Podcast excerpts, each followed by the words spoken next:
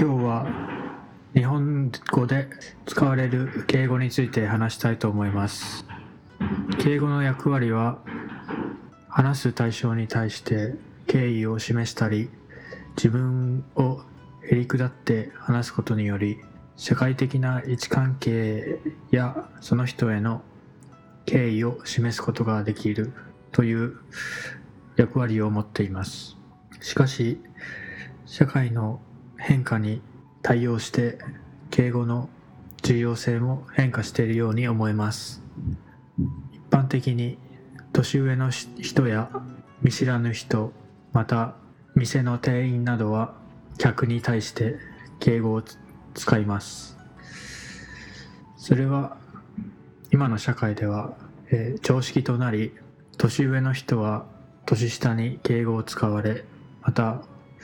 客は店の店員に敬語で喋られることに慣れています。またそのような関係がすでに構築されているのでもしそのような状況で自分に敬語が使われなかった場合自分のことを見下したり軽く扱われているような気持ちになることがありそれはたびたび問題の原因になることがあります。ですが敬語というのはあまり強制されるものではないと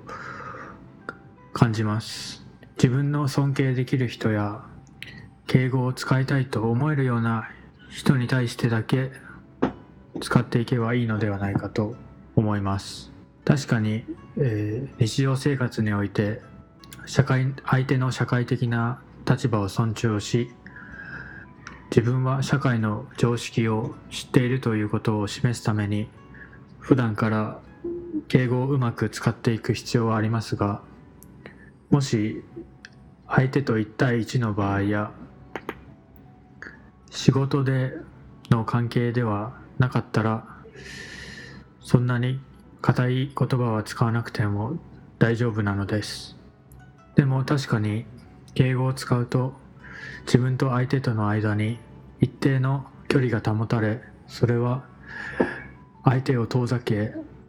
えー、親しいコミュニケーションを取らなくてもいいというメリットもあります。そのように言葉を使い分けると自分の気持ちや相手との接し方を自然と分けることができます。しかし外国の人や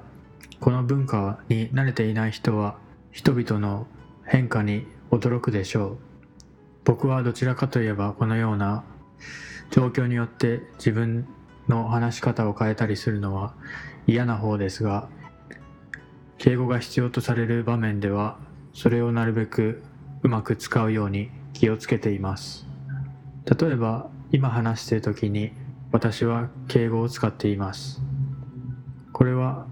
誰でも聞けるプラットフォームで音声を配信しているためタメ口で話していると少し変な感じがして恥ずかしい気持ちがするからです。そのようにいつも周りの目や周りの考えを気にして、えー、過ごしていることが、えー、日本人の特徴と言えるかもしれません。相手に不愉快を与えないように精一杯気を使います。しかし陰金無礼という言葉もあり言葉は丁寧ですがそれに態度が同じく丁寧でないと逆に丁寧な言葉が失礼に聞こえることもあります。つまり実際に必要なのは心からの丁寧さや尊敬なのです。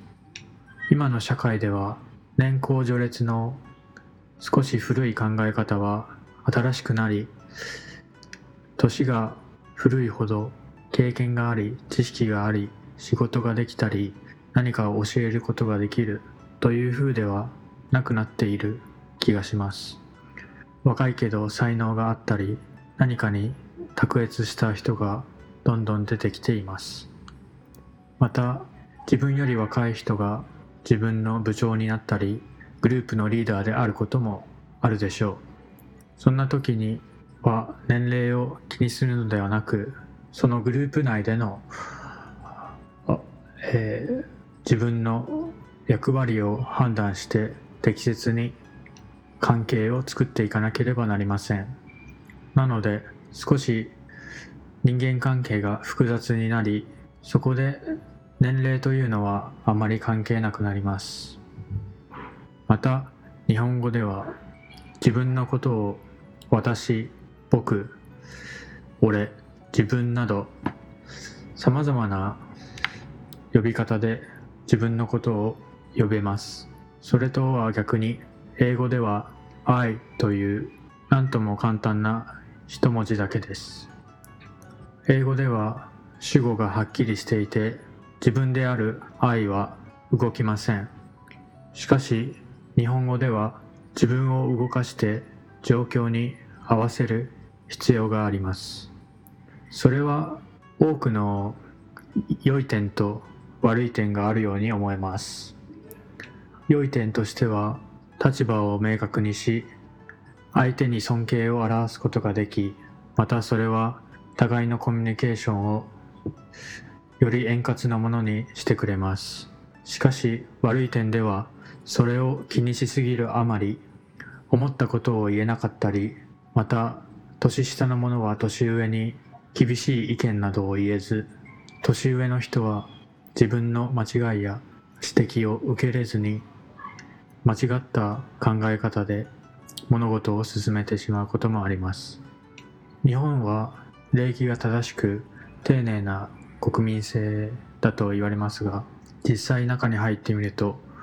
少し、えー、辛い側面もありますがもしうまく敬語を使いこなせたら本当に日本人を理解し文化を理解しより深いコミュニケーションが取れることと思います。どんな言葉を使おうと自分を失わないようにうまく対話をしていきたいですね。日本語学習者にとってはとても難しい敬語ですがそれを学べばさらに日本文化への理解は深まると思います。なのでぜひ理解できるようにさまざまな人と会話をし敬語の使い方を学んでいきましょう。それでは今日もお聴きいただきありがとうございました。また次回お会いしましょう。さようなら。